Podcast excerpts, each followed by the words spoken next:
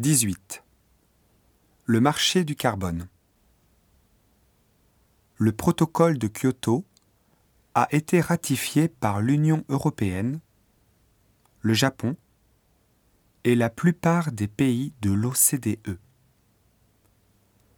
Il a pour but de faire réduire la quantité de gaz à effet de serre, GES, en fixant des quotas d'émissions en CO2.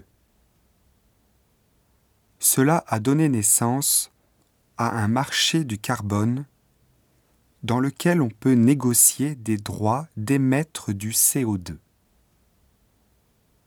Un pays peut donc racheter à un autre pays les droits manquants pour remplir ses engagements.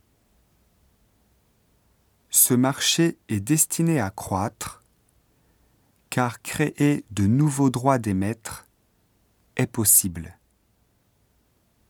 D'abord, si les entreprises ou les pays industrialisés investissent dans des activités qui réduisent les GES dans les pays en développement,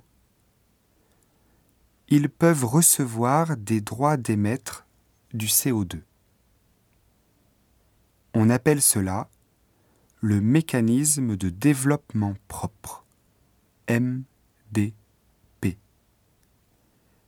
Un autre système, appelé la mise en œuvre conjointe, reprend le principe du MDP, mais entre les pays développés. L'Union européenne a défini un plan d'allocation des quotas qui précise la quantité de CO2 que les entreprises ont le droit d'émettre. Cela concerne 10 600 entreprises européennes, dont quelques 1500 françaises.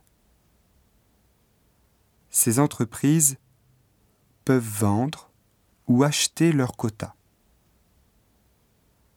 Elles peuvent bien sûr aussi acheter ou vendre des crédits issus du MDP ou de la mise en œuvre conjointe. En 2006, 80% des échanges ont eu lieu sur le marché de l'Union européenne, ce qui en fait le marché principal. Mais les gros acheteurs diffèrent selon les années.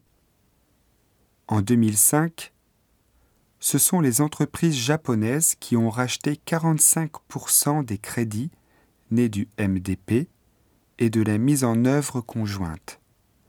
Et en 2006, 50% des crédits ont été achetés par les Britanniques. Le marché est certes encore mal réglementé. Cependant, les fondamentaux d'une politique globale contre le réchauffement sont bien là.